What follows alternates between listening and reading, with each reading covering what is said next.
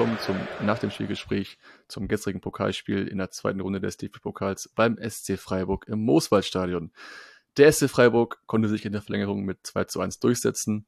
Es waren 33.500 Zuschauerinnen und Zuschauer im Stadion und davon mindestens 2100 St. Pauli-Fans. Die Tore in ihrer Reihenfolge, das 0 zu 1 in der 42. Minute durch Lukas Daschner, das 1 zu 1 in der 90 plus 3 von Ginter durch ein Kopfballvorlage von Keitel und das 2 zu 1 in der 119. Minute von Gregoritsch, auch durch ein Kopfball durch Vorlage von Ginter. Es ist jetzt der 20.10., sogar 12.15 Uhr mittags, also 13,5 Stunden nach Abpfiff. Ihr hört also quasi zwei fast frische Live-Reaktionen, also kaum eine Nacht dazwischen. Ich muss zugeben, und das gebe ich jetzt offen zu, ähm, ich habe wenig Stichpunkte da. Ich, ich hab, ähm, bin nicht so ganz optimal vorbereitet, weil wir nach dem Spiel direkt weiter noch in die Schweiz gefahren sind und ich jetzt gerade aus der Schweiz aufnehme.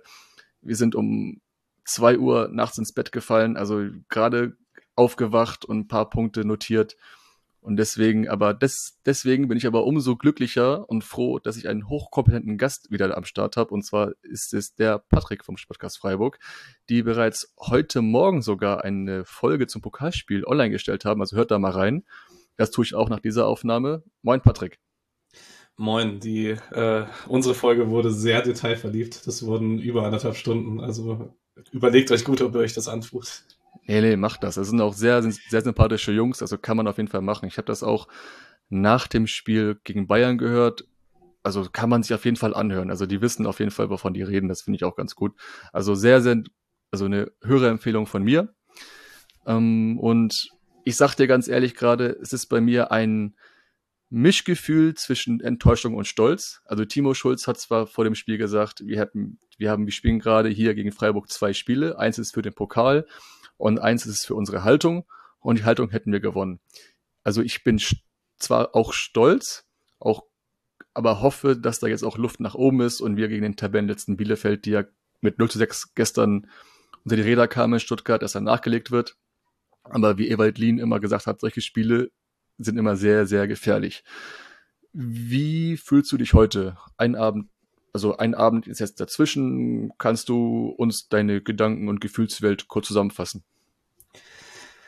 Ich bin unglaublich erleichtert, wenn ich ehrlich bin. Ich kann äh, deine Gefühle, glaube ich, ganz gut nachvollziehen, weil ich sie so ein bisschen von der anderen Seite erlebt habe, weil ich war mit der Haltung über lange Zeit nicht so glücklich von der eigenen Mannschaft. Dafür ist aber das Ergebnis sehr gut jetzt am Ende.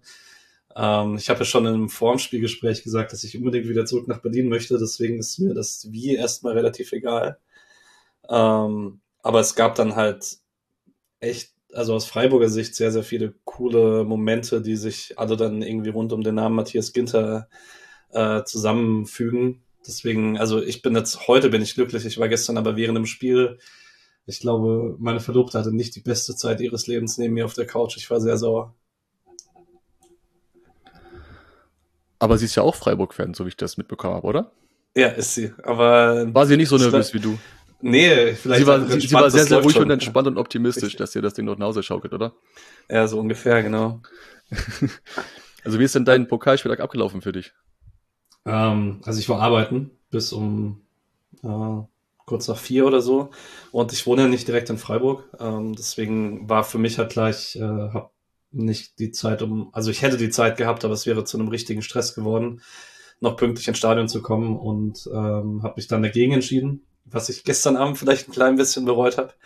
Ähm, ich bin dann nach Hause, habe Wäsche laufen lassen, habe was äh, noch zu essen besorgt auf dem Heimweg und dann habe ich mir Sky angetan. Genau, das war so weit so unspektakulär. Du hast ja gerade gesagt, es ist es wäre stressig gewesen, auch jetzt die Anreise oder für, für, selbst für Locals, wie du meintest, wenn du aus Freiburg mhm. aus der Ecke kommst.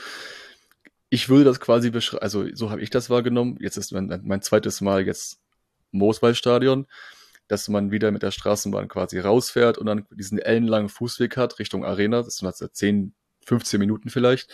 Und du hast ja überall diese Parkplätze und wenn alle mit dem Auto kommen, dass du im Stau stehst und nicht vom Parkplatz kommst. Wir Also das ist quasi so ein Wink rüber zum ähm, Stadtnachbarn, zum HSV, weil es ja permanent andauernd da auch so ist, weil alle mit dem Auto kommen und dann stundenlang auf dem Parkplatz stehen. Ist das dann bei euch so ähnlich? Wie ist denn das bei euch jetzt nach Eröffnung? Ist jetzt ein Jahr vergangen. Wie ist denn so die Anreise mit dem Auto zum Beispiel für euch? Also man könnte ja an sich ja sagen, es ist ja an sich viel Platz da, man hat das Stadion relativ außerhalb platziert ich, es wirkte auf dem Hinweg, also auf dem Hinlaufen zum Gästeblock und dann zurück schon sehr, sehr stauig und chaotisch. Ähm, also ich, ich kann mir gut vorstellen, dass das gestern auf dem Hinweg relativ schlimm war, weil halt alle, die arbeiten mussten, dann ja zum gleichen Zeitpunkt gekommen sind. Verteilt sich am Wochenende ein bisschen besser. Ähm, ich habe aber nach dem Abpfiff bis jetzt eigentlich nur gute Erfahrungen gemacht. Also ich war auch schon einige Male dem Auto da, war auch schon einige Male mit dem ÖPNV da, je nachdem, wie es äh, sonst in die Planung passt, auch ob man danach noch nach Freiburg gehen möchte oder so, hängt damit zusammen. Und ähm, dass du außerhalb von der Stadt bist, ist ja keine Garantie dafür, dass das gut funktioniert. Ich äh, denke da zum Beispiel an Sinsheim, wo das, wo ich schon mal drei Stunden nach dem Abpfiff noch nicht äh, vom Parkplatz runter war, oder in Augsburg ging mir das auch mal so. Aber irgendwas hat man ganz gut gemacht in der Verkehrsplanung, was auch dran liegt, man kann den Messeparkplatz gegenüber nutzen, der hat einen anderen Abfluss als der, die Hauptparkplätze zum Stadion dazu. Ähm, die gehen in zwei verschiedene Richtungen weg und so. Also ich glaube, das hat man ganz gut hinbekommen in der Verkehrsplanung. Dann will ich auch mal kurz meinen Tag einmal kurz beschreiben. Also ich, mein Tag war schon relativ lang. Also die, die Besonderheit war jetzt, dass ich mir für den gestrigen Tag entschieden habe, mir so nur einen halben Tag freizunehmen. Das heißt, ich habe noch von fünf bis neun noch gearbeitet, bin dann um zehn Uhr los, also relativ spät. Die meisten sogar sind schon zwischen sechs und acht mit dem ICE runtergefahren. Ähm, ein Bus der Fanszene fuhr um fünf los.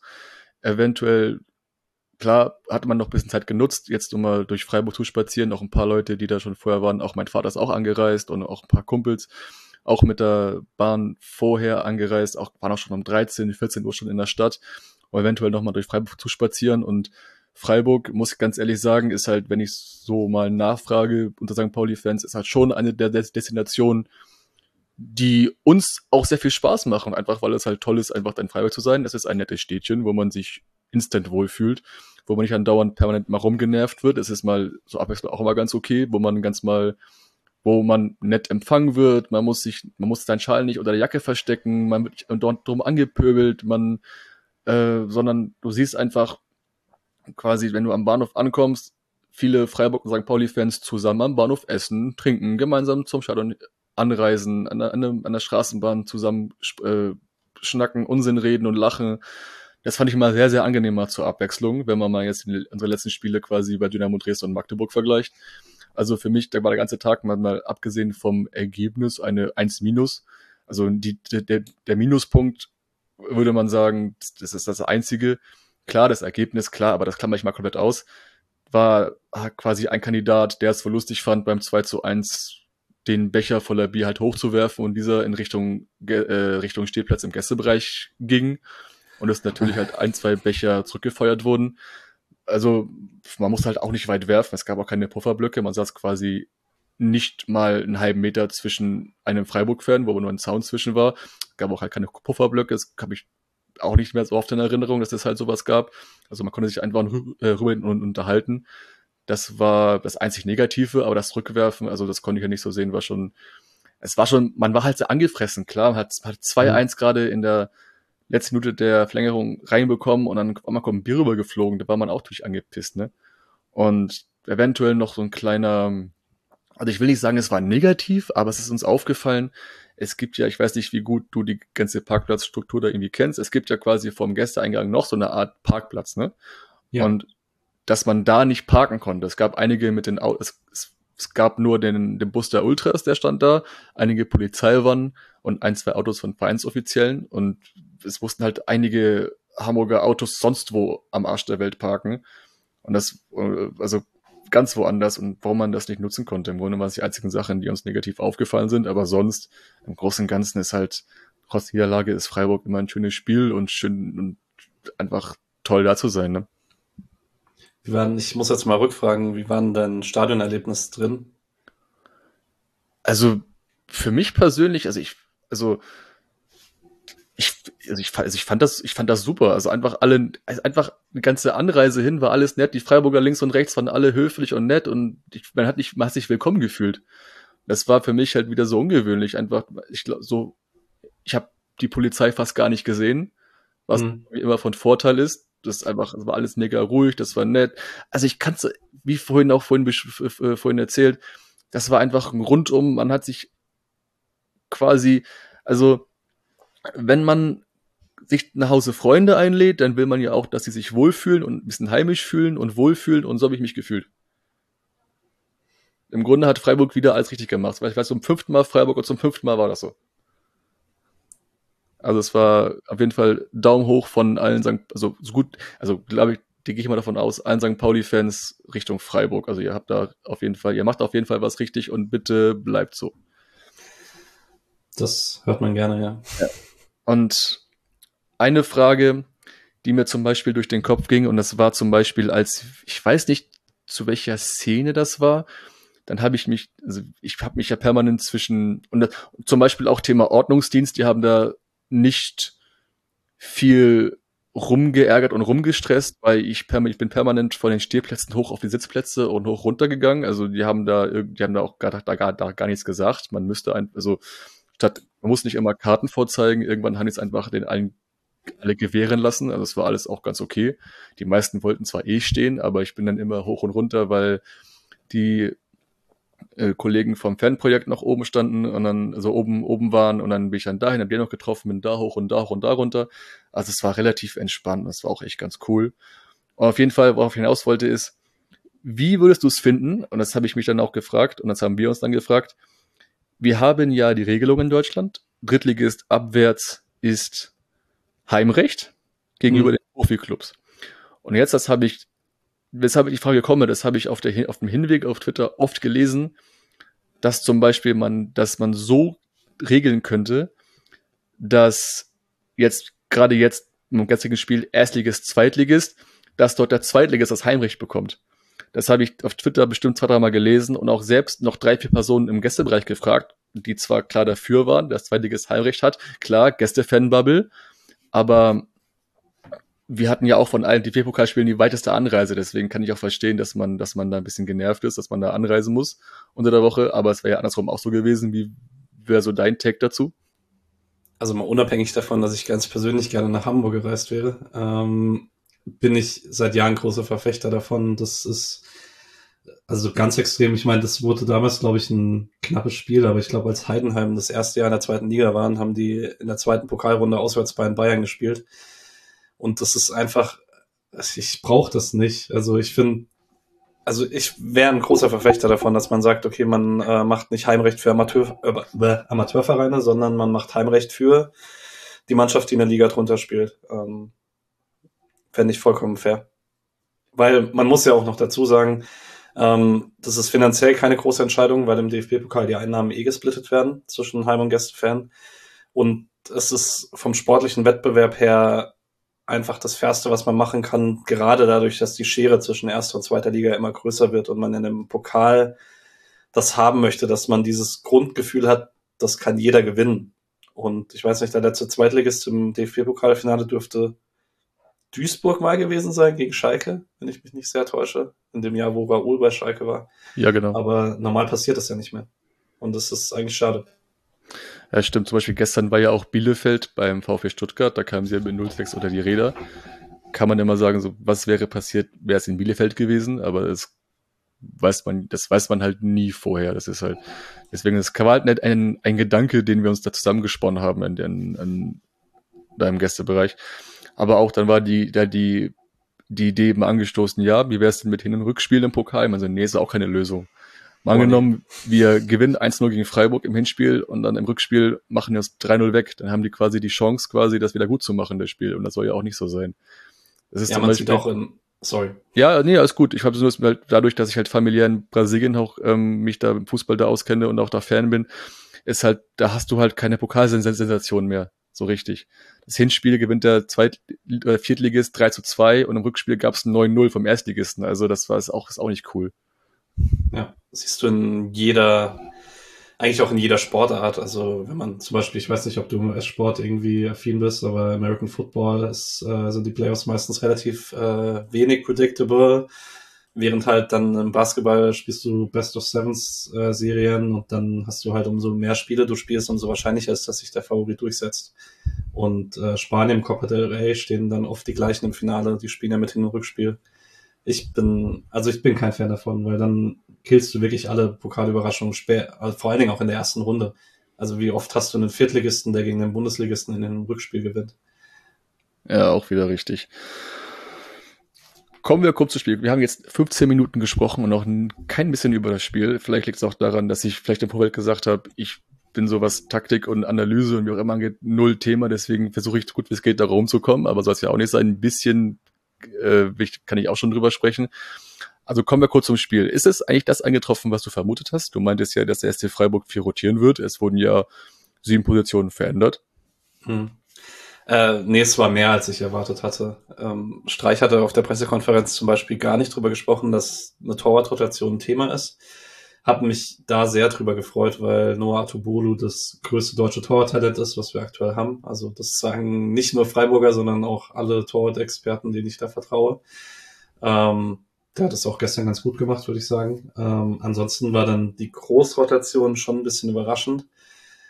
Aber ich habe gestern Mittag irgendwann mal dem Julian von unserem Podcast auch geschrieben, hey, wenn du irgendwie rotieren möchtest, äh, dann musst du es fast gegen Pauli machen, auch wenn der Pokal für alle wichtig ist, aber Streichgewichte die Bundesliga immer noch ein bisschen höher. Und nächste Woche ist wieder englische Woche, spielt man gegen Piräus. Und wenn man Piräus äh, gewinnt, kriegt man ein komplettes Freispiel in Baku, weil man dann sicher Tabellenerster ist. Deswegen wird da wahrscheinlich ein Fokus drauf liegen, dass man dann wirklich in Baku eine komplette Rotation machen kann, wo man alle Kräfte sparen kann. Und dann war es halt sinnvoll, wenn du nochmal Stammspieler schonen willst in den zwei Wochen jetzt, dass du es halt gegen St. Pauli machst. Sorry, ich habe vorhin einmal das Sankt weggelassen, nachdem du mich drum gebeten hast.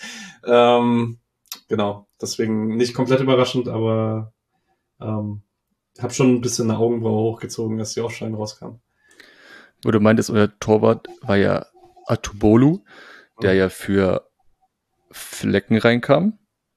Flecken ja. ist ja euer Torwart, ne? Stammtorwart? Ja, ist richtig. Ja, ich habe ja selbst, wie du meintest, ähm, ich habe ja selbst zwölf Jahre lang aktiv als Torwart gespielt und Otobolo ist mir auch einmal aufgefallen. Ich habe einmal bei der dritten Liga einmal reingeswitcht, also einmal eingeschaltet. Der stand da auch im Tor und ich fand einfach seine Ausstrahlung und so, wie er spielt, einfach richtig, richtig gut. Also das kann ich auch echt sagen, auch von, auch von mir. Ich, also ich mag ihn sehr gerne. Er hat auch seinen Auftritt, also das war richtig gut. Also er hat auch das Gefühl gehabt, dass ich weiß nicht genau, also irgendwie habe ich das Gefühl gehabt, er konnte sehr eigenständig, nicht sagen eigenständig agieren, aber der hatte schon viel Platz. Er wurde nicht so richtig angelaufen. Ne? Er wurde, normalerweise hast du einen so Matanovic vorne, der gerne mal drauf geht, aber der heute viel Platz zum Passen gehabt oder so zum Spielaufbau gehabt. So wirkte mir das. Ja, also war auch also offensichtlich, dass, äh, bei, dass man bei St. Pauli wusste, dass Atubolo die Qualitäten hat, weil normalerweise, wenn du einen jungen Torhüter auf der gegnerischen Seite hast, wird der meistens eher aggressiver angelaufen als weniger aggressiv, weil man denkt, ah, erstes Profispiel, vielleicht passieren ein paar Fehler. Aber wenn Atobolo den Druck bekommt in der dritten Liga, dann spielt er halt sehr, sehr häufig einfach einen Chip drüber.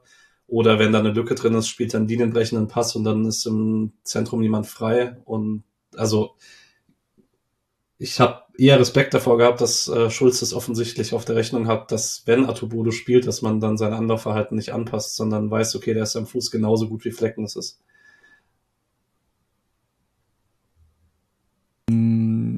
Wir haben zum Beispiel diesmal ein 5-3-2 gehabt. Ich muss zugeben, das habe ich dadurch, ich weiß nicht, ob ich das gerade im Off oder hier schon gesagt habe. Also im Grunde bei der Anreise war es halt so, dass ich gar keinen Empfang hatte zum Internet. Also ich wusste die Aufstellung gar nicht. Ich wusste nicht die Formation. Ich wusste nicht, wer für wen spielt.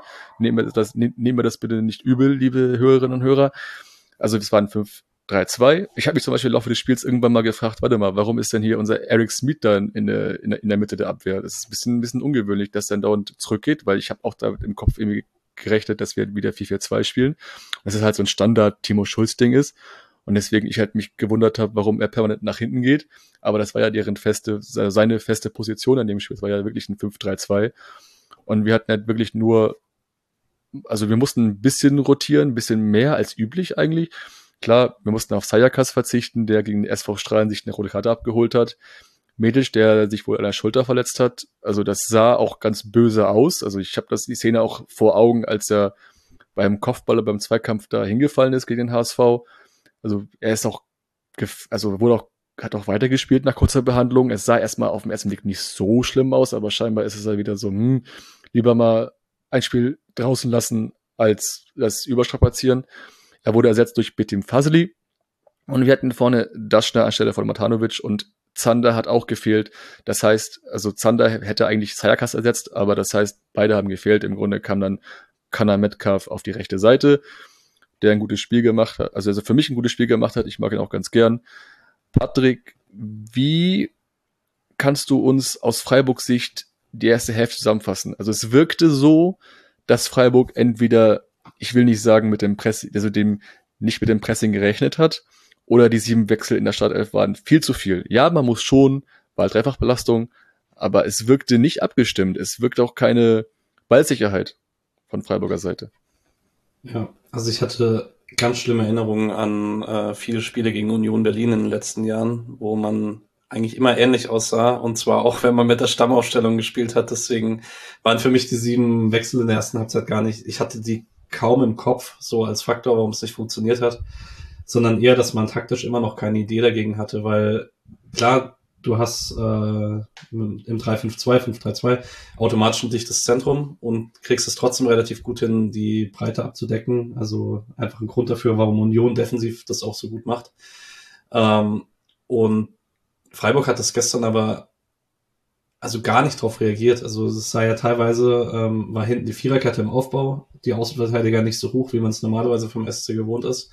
Dann stand da Keitel noch, der ab und zu mal abgekippt ist, oft aber im Sechserraum geblieben ist. Eggestein ist mit nach vorne geschoben und die offensive Viererreihe ist einfach offensiv geblieben. Haben sich so im Deckungsschatten der zentralen Mittelfeldspieler einfach versteckt und nicht anspielbar gemacht. Und das war unglaublich frustrierend zuzuschauen, weil man dann auch denkt, okay, man hat ja eigentlich vorne Spieler mit Doan Jeong und Weishaupt vor allen Dingen, die eigentlich prädestiniert dafür sind, um mal eine Situation in einem 1 gegen 1 aufzulösen. Ähm, und so kriegst du ja so eine dichte Formation dann überspielt. Wenn du halt mal ein Dribbling gewinnst, hast du automatisch einen Raum.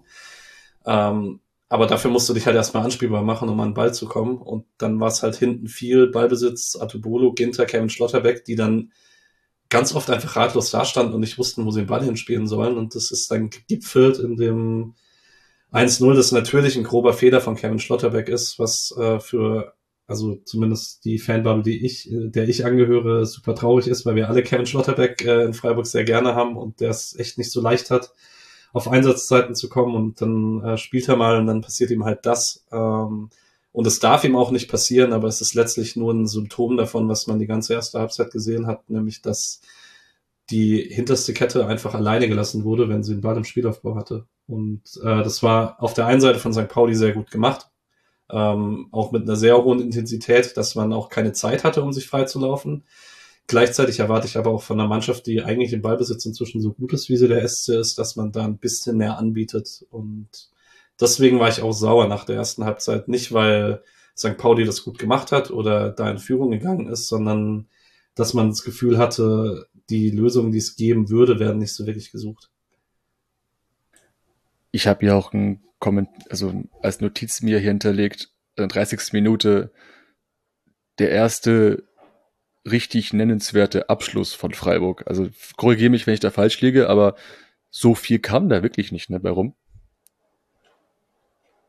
Nee, ist richtig. Ähm, ich kann mir gut vorstellen, ähm, dass man man hat es ja in einer Szene nochmal später, um auf die zweite Halbzeit vorzugreifen, ähm, als Weißhaupt dann Metcalf mal stehen lässt, dass man eigentlich ihn, der unglaublich gut im Dribbling ist, äh, immer mal wieder geplant hat, äh, in 1 gegen 1 Situationen zu bringen gegen einen äh, Rechtsverteidiger, bei dem man schon vor dem Spiel wusste, egal wer da spielt, er ist entweder nicht gelernt oder nicht im Rhythmus.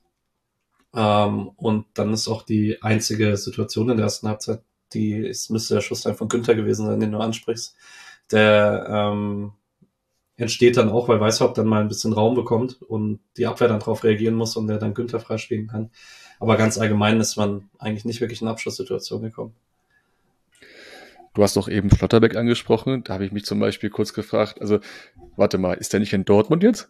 Also sind die miteinander verwandt, bestimmt, oder? Weil es geht, ja, es, ja, ja, das kann nicht, kann nicht sein, dass irgendwie alle Schlotterbeck heißt und auch in Freiburg sind. Irgendwie müssten die Geschwister sein, oder? Ja, es sind Brüder und der Onkel von den beiden hat in den 80ern beim SC gespielt. Der Nils Schlotterbeck, also ist schon der dritte, sozusagen. Also Aber der ältere Bruder von Nico. Also Schlotterbeck, Freiburg, das passt also, ne? Genau, ist richtig.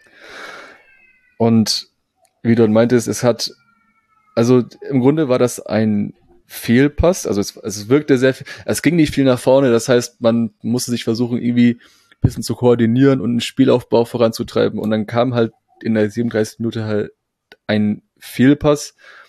Gegen Ginter, wo sich durchgesetzt wurde und man quasi eins gegen eins, also wo Amenido eins gegen eins gegen Atubolu frei, also freistand und wirklich, also deswegen bin ich auch Fan von Atubolu, muss ich ganz klar sagen, wie er das Ding da rausgeholt hat, das war ich, also da hätte das 1-0 schon fallen müssen.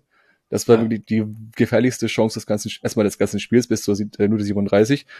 Aber das war schon so, da hast schon gemerkt, okay, also Freiburg, da könnt, also von uns, das wirkt ja so, okay, vielleicht könnte hier was gehen. Also gerade ab, ab, ab der Chance. Ja, absolut.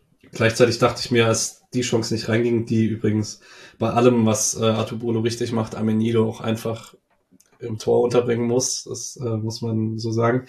Ähm, in der Situation dachte ich so ein bisschen, okay, nach der ersten Halbzeit, St. Pauli nutzt seine Großchance nicht, das 1-0 zu machen. Vielleicht rettet man sich einfach in die Pause und dann passt man ein bisschen an und dann wird es schon.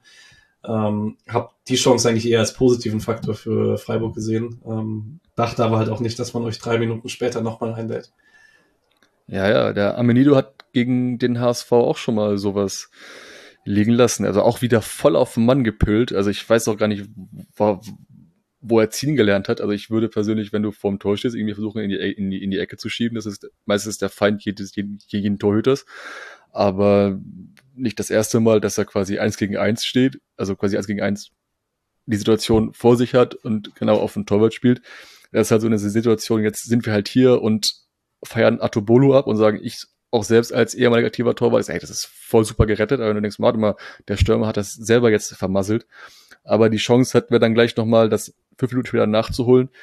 Im Grunde der ein, einfach sein Rückpass von Schlotterbeck aus der Mittel, also aus der Mittellinie, der vollkommen in die falsche Richtung ging. Ich weiß gar nicht, was er sich dabei gedacht hat. Im Grunde wollte Daschner sofort losgezogen ist, frei vom Tor einfach einen richtig coolen Lupfer gemacht hat. Also das ist also da hast du auch vielleicht auch gemerkt, okay, Freiburg hat gerade, ich will nicht sagen, ist kopflos, aber das wirkte okay. Guck mal, wir können hier wirklich gewinnen.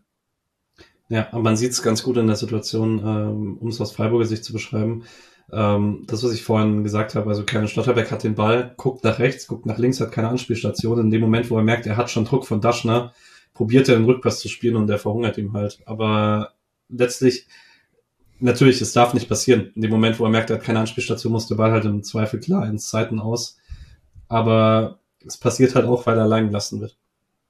Und die Reaktion folgte dann an sich prompt nach, also zu Beginn, mhm. also in der Halbzeit hat Streich viermal gewechselt, unter anderem kam Kofi ins Spiel, zusammen mit Gregoritsch und Linhard Höfler, jetzt, die Namen ist jetzt für, also, ich habe nur die beiden jetzt Kofi und Gregoritsch gesagt, weil die mir am geläufigsten sind.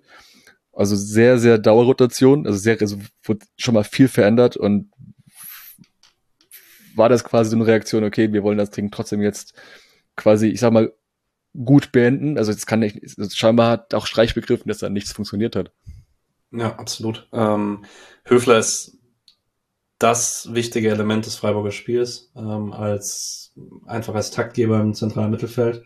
Und auch wenn Keitel das als seinen Ersatz sogar ganz gut gemacht hat, hat man dann doch gemerkt, okay, das äh, klappt heute nicht ohne ihn. Und äh, Kofi ist halt ähm, dann doch nochmal stärker das, was ich vorhin beschrieben habe, ein bisschen aufzubrechen, indem er halt jemand ist, der dann tief kommt, sich Bälle auch fordert, Ballkontakte möchte und dann automatisch ein bisschen für Unruhe sorgt im Zentrum. Ähm, dem war sich euer Team auch bewusst, weil er hat ziemlich viele harte Kontakte bekommen, sobald er im Ball war. Aber harte Kontakte, gut, dass du es mir jetzt gerade dieses Thema ansprichst. Ich habe es mir auch als Frage notiert. Ähm, St. Pauli wurde von einem Freiburger Twitter-User als Tretertruppe bezeichnet. Teilst du diese Meinung? Überhaupt nicht. Also ähm, es gab, finde ich, zwei Fouls, die drüber waren. Ähm, einmal gab es eins von äh, Packerada gegen äh, Kofi, wo es aus irgendeinem unerfindlichen Grund keine gelbe Karte gab. Ähm, da war er deutlich zu spät und dann gab es in der Verlängerung zwei Sachen, aber Verlängerung ist halt immer so ein bisschen, das ist dann auch oft eine Kraftfrage, dann bist du ein bisschen später im Zweikampf. Ähm, würde sagen, Bikoff gegen Günther rechts an der Seitenlinie gibt wahrscheinlich mit Videoassistent sogar rot, weil er überhaupt keine Chance mehr auf den Ball hat und ihn mit offener Sohle oben am Sprunggelenk trifft. Da ist zum Glück nichts passiert. Ähm, und Jackson Irvine trifft Kofi auch relativ hart, aber entschuldigt sich halt sofort und ist auch einfach nur eine halbe Sekunde zu spät. Ähm, wird aber ganz allgemein sagen, dass da keine Tretertruppe auf dem Feld stand, überhaupt nicht. Also der einzige, mit dem ich mich manchmal ein bisschen aufgeregt habe, war Paccarada, weil er das dann auch mit dem Zeitspiel manchmal ein bisschen übertrieben hat gegen Ende der 90 Minuten.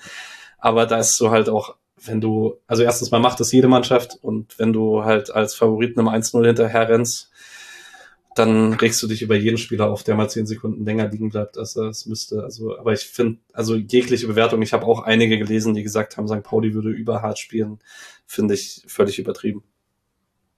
Dann gab es auch eine Situation, die ich von oben so gesehen habe. Also Ginter wurde relativ lange behandelt. Ich habe es gar nicht richtig mitbekommen, was da passiert ist. Mhm. Also, dass ich habe echt sogar mitgerechnet, das war irgendein Zweikampf gegen uns oder einen unserer Spieler, dass er da irgendwie jetzt auf dem Boden liegt.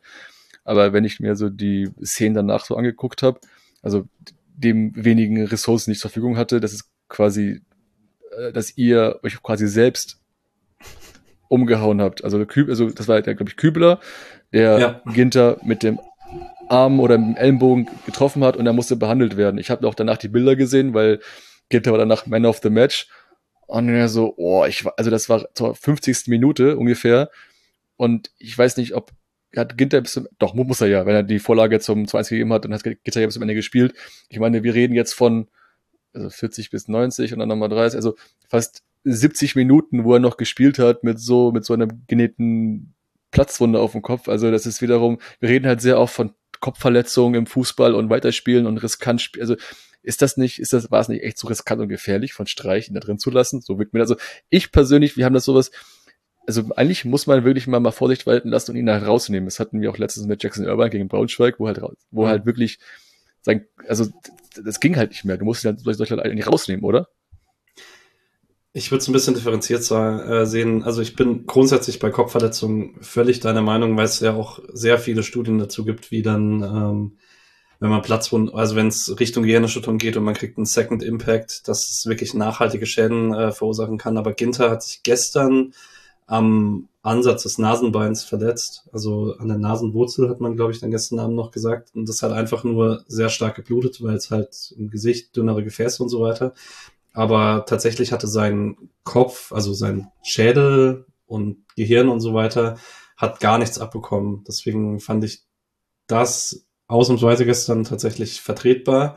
Fand später tatsächlich nochmal schwieriger, weil ähm, ich weiß nicht, wie gut es im Stadion rüberkam. Vom Fernseher war das ja dann nochmal die krassere europäische Leistung. Äh, Anfang der zweiten Halbzeit der Verlängerung klärt Ginter eine Flanke von links äh, zur Ecke und wird ja dann nochmal behandelt, weil er da mit dem Standbein hängen bleibt und halt offensichtlich mit dem Fuß umknickt und danach auch nicht mehr rennen kann. Ähm, spielt dann zwei Minuten Innenverteidiger. Nachdem das nicht geht, spielt Höfler Innenverteidiger und Ginter geht erst auf die sechs und später neben Gregoritsch in den Sturm vorne rein. Und man hat halt gesehen, er konnte eigentlich keinen Sprint mehr ziehen, außer dass er, also er hat nichts gemacht, außer sich in, We in den Weg zu stellen und ein bisschen äh, in Richtung des Geschehens zu laufen und leitet dann trotzdem erst die Ecke ein zum 2-1 und verlängert die Ecke dann noch zum 2-1. Und das ist dann trotzdem, trotz allem, was man dann ja als Fußballfan gerne überhöht als Willensleistung, ähm, was man auch als Fan einfach verstehen kann. Also ich war gestern auch Ginter absolut gehypt auf das, was er, wie er sich da durchgekämpft hat. Aber es ist natürlich schon riskant. Also weiß halt nicht in dem Adrenalin, was mit dem Band ist. Vielleicht ist es gedehnt und damit, dass du zehn Minuten drauf rumrennst und halt Leistungssport betreibst, sorgst du dafür, dass es reißt. Und er kann zum Beispiel nicht zur WM oder so. Ähm, das war schon, also es war Wahnsinn von Matthias Ginter gestern. Insgesamt. Und dann, wenn man jetzt nach der Szene mit Ginter das Spiel weiter verfolgt oder betrachtet, so wirkt, so, so kam einem das rüber, dass quasi wir kompakt verteidigt haben und Freiburg sich halt immer noch, obwohl man viermal gewechselt hat, sich immer noch schwer tat, irgendwas nach vorne zu bringen oder eine, eine Idee zu entwickeln. Also man, es kam relativ viel nach vorne, aber dann irgendwie kam aber nicht wirklich was durch, ne? Ja. Es war natürlich, es war besser als in der ersten Halbzeit, weil man den viel fruchtlosen Ballbesitz halt in der, in eurer Hälfte hatte und nicht in der eigenen. Ähm, dann waren Ballverluste halt auch nicht sofort so unglaublich gefährlich, sondern du hattest dann halt noch eine Konterabsicherung dahinter. Ähm, aber man hat sich auf jeden Fall sehr schwer getan, eine äh, Chance zu kreieren und würde auch sagen, bis auf den einen Durchbruch von Weißhaupt auf links, den Smith fast zu einem äh, Eigentor verwertet, ist die Ginter-Chance dann erst die zweite Co-Chance in der zweiten Halbzeit und äh, dann auch schon zu einem Zeitpunkt, wo ich nicht mehr damit gerechnet habe, dass sich hier ein Ausgleich andeutet. Und dann kam in der 76. Minute, also ich, ich, ich erinnere mich auch noch an meine Reaktion, in dem Augenblick, wo gesagt wurde, ähm, also es gab, es gab einen neuen Wechsel und Weißhaupt ging raus und es kam äh, äh, der Grifo rein Mhm. Also in dem Augenblick, als Grifo reinkam, dachte ich so, oh, okay, jetzt meint das Streich es ernst. Ich glaube jetzt, also bei Grifo habe ich so eine Erinnerung, also der wurde auch, glaube ich, ein paar Mal für die Nationalmannschaft nominiert für Italien. Und den habe ich so eine Erinnerung beim letzten Mal, als wir gegen euch gespielt haben, dass er einfach geschwindelig gespielt hat. Und das ist der, der ist quasi der Mann, ich will nicht sagen fürs Grobe ist, aber jetzt quasi den finalen Stich setzen soll. Ja, ähm, also grundsätzlich würde ich aber auch sagen, schon davor, also ich habe bei Streich nie den Verdacht, dass er irgendwas nicht ernst nimmt tatsächlich. Ähm, aber bei Grifo hat man in den letzten drei, vier Pflichtspielen schon gesehen, dass es immer mal wieder Phasen gab, wo er Sprints nicht mitziehen konnte, wo einfach jetzt, wo ihm echt die Belastung von den englischen Wochen echt nahe ging. Ähm, und ich glaube, wenn Streich irgendeine Möglichkeit gehabt hätte, ihn draußen zu lassen, hätte er es getan. Einfach damit er mal tatsächlich eine ganze Woche lang Pause bekommt, bis am Samstag Bremen kommt. Ähm, aber irgendwann kannst du nicht darauf verzichten, einfach weil auch die Standards so gut sind, dass du äh, diesen Faktor brauchst, dass du, wenn du Ecken oder Freistöße bekommst, dass du nicht nur Günther hast, der den mit links treten kann, sondern auch Kifo, der mit rechts treten kann. Er schlägt die besten Flanken aus dem Spiel, äh, aus dem Kader. Es war irgendwann nicht mehr umgänglich, wenn du halt in die nächste Runde willst. Und dann kamen wir noch zu einer Rudelbildung und das, ich habe auch nicht genau mitbekommen, was da jetzt genau Sache war. Und im Nachhinein hat mir, hat mir jemand zugesteckt, Moment mal, da wurde eine gelbe Karte verteilt für Freiburg oder ich glaube auch für einen für uns, einen für euch. Aber keiner weiß jetzt warum. ja, es ist, also Aremo kriegt in der Situation gelb fürs Foul. Das war das zweite oder das dritte, ein bisschen härter innerhalb von kürzerer Zeit, dann war er fällig sozusagen. Und dann stürzen halt alle gleichzeitig drauf los und ich kann weder bei äh, Kübler bei uns noch bei Daschner bei euch jetzt irgendwie nachvollziehen, dass irgendwas großartig mehr passiert wäre als bei allen anderen, die da waren.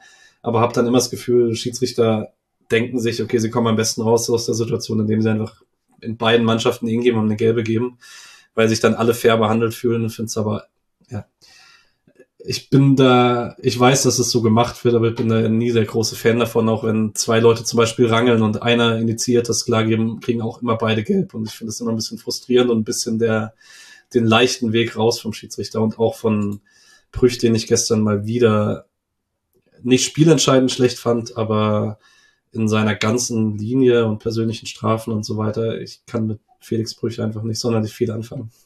Thema Felix Brüch zum Beispiel, da habe ich von eurer Bubble viel gelesen, dass quasi Brüch die ultimative Personal, äh, Personalifizierung des Teufels ist. Quasi Fu Fußballhasser, Fußballgegner, wie auch immer, dass er da keinen Elfmeter gibt oder kein VAR-Eingriff erfolgt ist, weil er einfach das Spiel weiter hat laufen lassen. Da nicht geahnt, also klar, es ist halt 90. Minute, man liegt nur eins hinten, man ist nervös, man will halt jede Chance nutzen, um irgendwie noch ein Tor zu schießen oder ein Tor zu machen. Wie wirkt das, wie wirkt das denn für euch? Im Grunde war es halt so, so wirkte mir das, aus großer Distanz an die Hand geschossen. Und ich, also, können, das ist halt das Thema, wo man sich im Fußball permanent drüber, nicht drüber aufregt, aber, das heißt aufregt, aber man kann ja auch nicht seine Arme abhacken, sonst müssten wir einfach armlosen Fußball spielen. Das ist ja auch, das ist ja auch, ist ja auch nicht die Lösung. Ja, ich verstehe halt nicht so ganz, warum sein Arm da irgendwie also von Schwigalas Arm so abgestreckt vom Körper oberhalb des Kopfs ist. Aber also ich sehe es grundsätzlich auch wie du. Also ähm, es ist halt dann trotzdem egal, was er da mit den Armen macht. Äh, ich glaube, Smith will den Ball klären und schießt ihm halt aus ein, zwei Metern an den Arm. Ähm, weiß tatsächlich nicht, was ein Videoassistent draus gemacht hätte, den es ja aber nicht gibt in der zweiten Runde vom DFB-Pokal. Ähm, hab mich jetzt aber auch nicht, also ich glaube, es ist jetzt so so nicht, dadurch, dass das 1-1 danach fällt, aber ich bin dann meistens äh, so in Einzelentscheidungen relativ äh, emotionslos, wenn es um Schiedsrichterentscheidungen gibt, wenn das für mich vertretbar ist und vertretbar fand ich es, den nicht zu geben. Aber gut, dass du mal gesagt hast mit dem VAR, dass den nicht gibt, das wusste ich zum Beispiel gar nicht mehr. Ich hatte das nicht mehr im Hinterkopf, weil mittlerweile ist der VAR so in unserem Alltag drin, dass ich das so, dass ich das einfach so wahrnehme, so, ja gut, wenn der VAR nichts gesagt hat, dann, keine Ahnung. Ich, ja. Nee, gibt's erst im Achtelfinale tatsächlich. Okay, okay, okay. Wieder, wieder was Neues gelernt. Dann kam persönlich eine Szene, da wo ich persönlich für mich das so bewertet habe. Ich weiß nicht, ob das ein Fehler von Timo Schulz war, weil im Grunde hast du so gemacht, dass du hast Matanovic halt wieder rausgenommen, da kam er vorhin wieder rein, und dann also eine Stunde kam er rein, und dann, dann wurde er rausgenommen, dann kam Beifuß. Matanovic ist ein Stürmer, Beifuß ist hinten.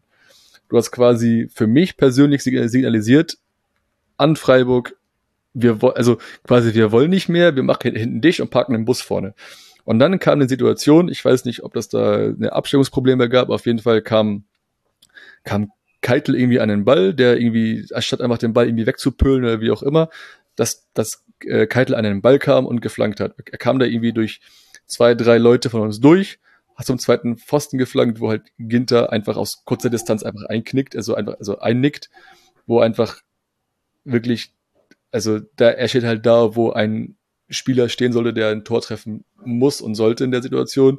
Im Grunde war es halt eine verschenkte, verschenkte Führung in dem Augenblick.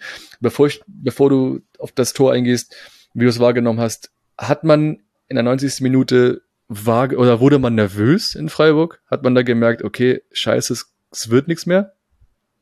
Also ich ja, ich bin da so so nicht. Ähm, der Nick hat bei uns in der Folge gesagt, er dachte schon bis zuletzt, das wird schon irgendwie. Ich habe dieses Mindset nie, sondern ich denke immer so, okay, warum sollte jetzt, was in den 90 Minuten davor nicht funktioniert hat, warum sollte das in der 5 Minuten klappen? Ähm, aber sehr offensichtlich wurde man im Team nicht unbedingt nervös. Ähm, Würde sagen, das Tor selber, wahrscheinlich kann es Fasli bei euch verteidigen, wenn er den langen Ball einfach direkt zurückköpft zu, ähm, zum Keeper. Ähm, lässt ihn aber dann springen, weil er sich den nicht traut. Gregoritsch legt ihn zurück und da muss ich sagen, ich finde es auch tatsächlich nicht mal so schlimm verteidigt, sondern die Abwehr rückt halt geschlossen raus und Keitel hat den Ball auf dem schwächeren Fuß und chippt den halt mit Gefühl genau dahin, wo Ginter steht. Und ich hätte ihm den, ich bin ein großer Janik Keitel-Fan, aber ich hätte ihm den Ball in, im Leben nicht zugetraut, dass er den genau dahin spielt. Ähm, von dem her würde sagen, das kann halt passieren tatsächlich. Ähm, konnte aber auch den Beifuß für Matanovic-Wechsel nicht so ganz verstehen, weil ich weiß nicht so ganz, was der Plan war. Willst du es dann mit einem 6-3-1 oder so nach äh, zu Ende spielen? Weil wenn du Kopfverstärke hinten haben möchtest, ich weiß nicht, Matanovic ist in meinem Gedächtnis auch irgendwie fünf Meter groß, ähm, dann stell den halt für die letzten Minuten hinten rein und wenn du doch noch einen kriegst, dann hast du zumindest noch einen Stürmer für die Verlängerung. Und es ist ja fast nicht zur Nachspielzeit gekommen, weil es ja fast noch ein 2-1 gab, ne? Also war kurz danach gab es ja wirklich noch eine Chance, glaube ich, Ginter wieder seinen Torwart angeköpft hat.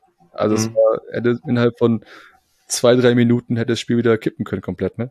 Ja, richtig, vor allen Dingen, weil der Nachschuss von Dean hat wahrscheinlich reingeht, wenn Gregoritsch nicht dastehen würde. Er kann sich natürlich nicht in Luft auflösen, aber ähm, das wäre verrückt gewesen. Da hat man auch echt, also ihr habt ja die Spannung sehr schnell wiedergefunden in der Verlängerung, aber direkt nach dem 1-1, ich glaube, wenn die, die Nachspielzeit sieben oder acht Minuten lang gewesen wäre, hätte es Freiburg, glaube ich, dann in der Zeit entschieden, weil da hattest du echt das Gefühl, bei euch geh mal kurz die Köpfe runter.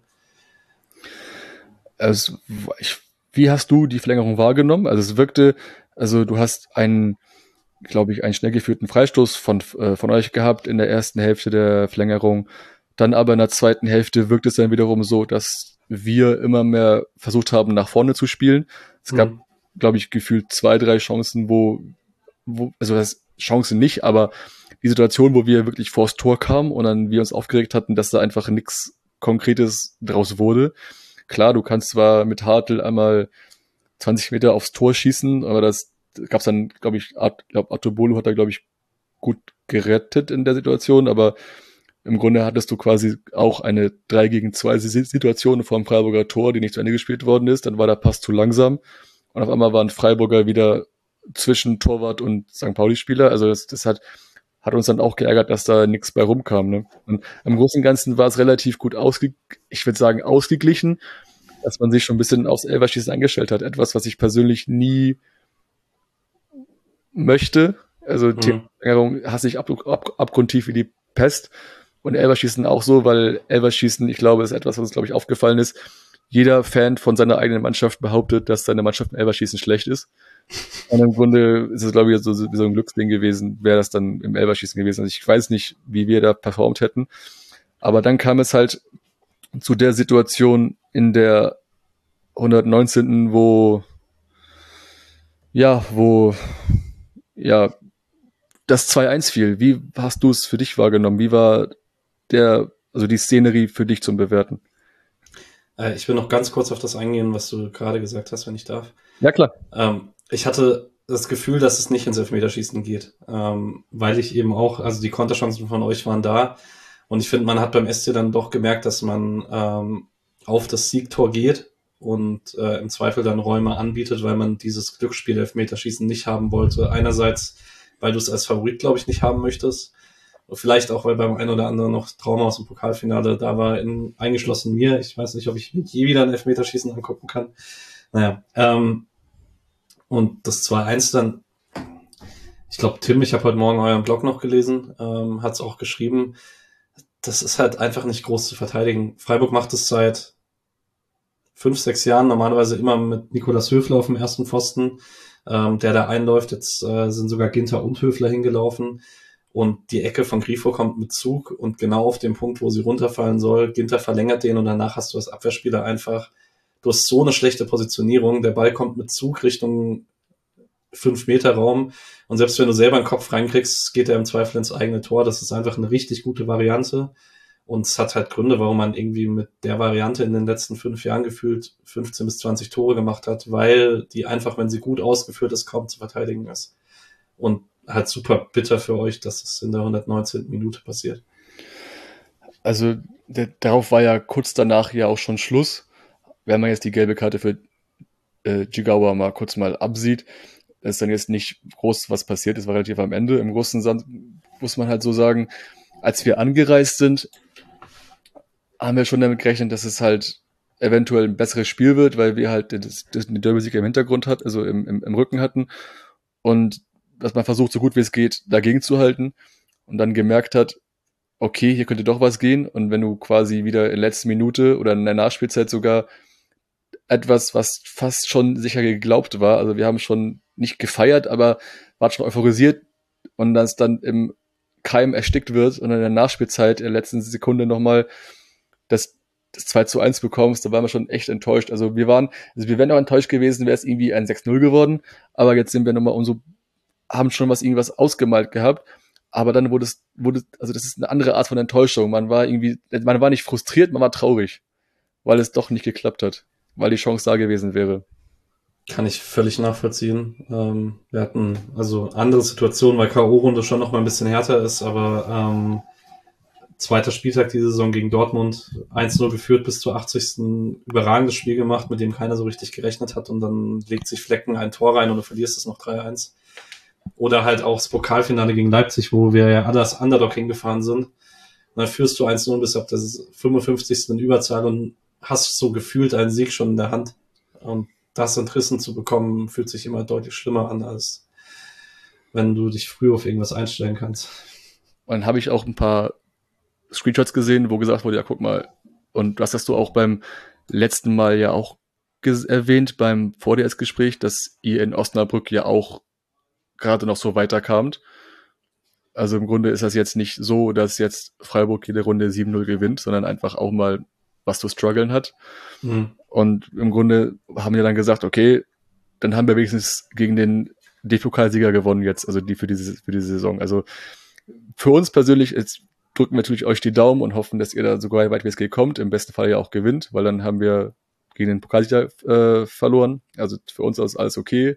haben wir so akzeptiert. Jetzt müssen wir den, also müssen wir nicht, also haben schon wieder den Kopf oben und gucken nach Bielefeld, weil wir wissen, okay, wir haben ein gutes Fazit aus, aus dem Spiel gezogen. Die Mannschaft hat super, super performt. Klar, er, ja, Mann ist raus, okay, ist halt so, aber im Großen und Ganzen freue ich mich schon auf das Spiel gegen Bielefeld, obwohl es wiederum wieder so ein Spiel ist, okay, Tabellenletzter, 0-6 auf die Fresse gekriegt. Gefährliches Spiel wieder. Im Grunde ist wieder der perfekte Aufbaugegner, kommt jetzt wieder, zu, äh, wieder an die Alm und da sind meistens wir. Und ähm, wohin geht's bei euch? Also, gegen wen spielt ihr jetzt? War das Bremen? Ja, wir spielen gegen Bremen. Ich möchte noch kurz sagen, ähm, ja.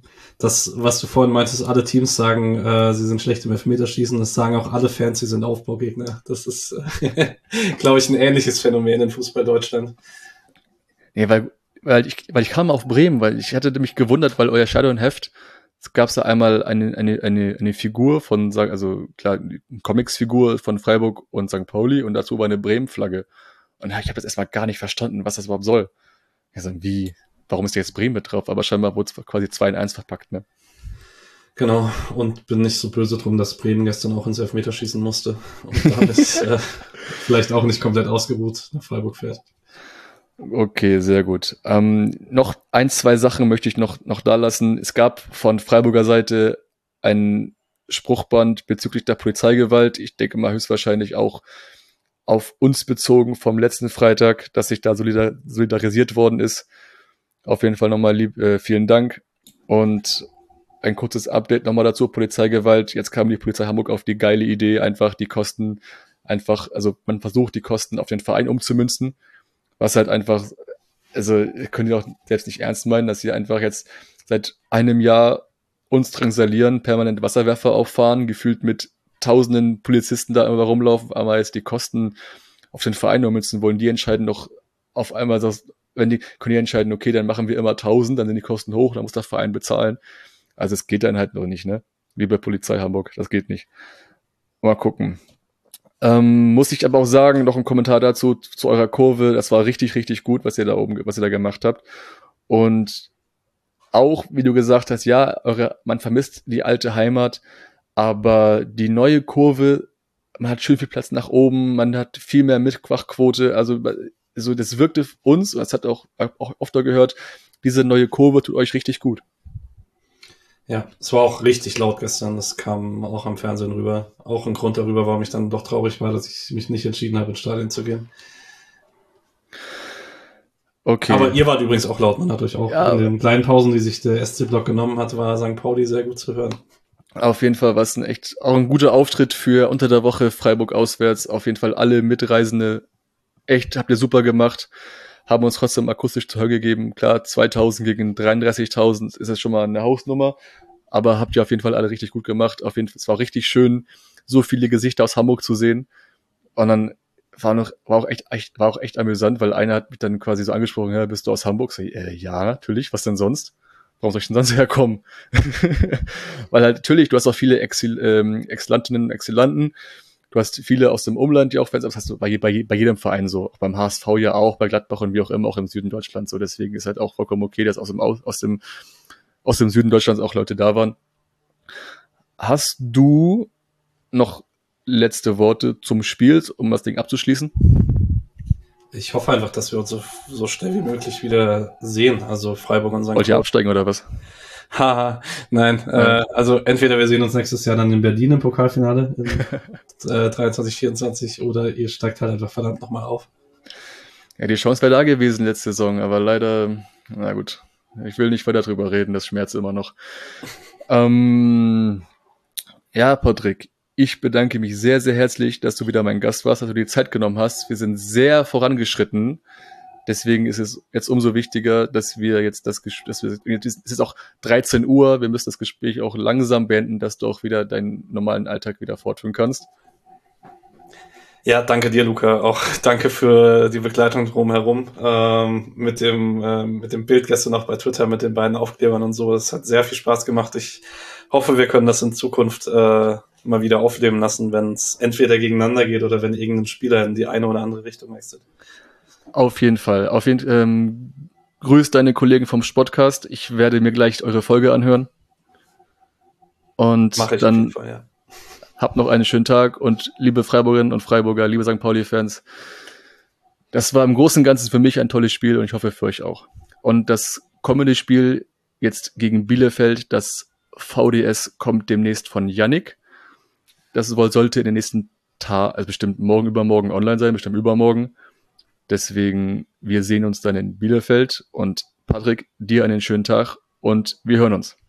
Gleichfalls. Ciao. Ciao, ciao.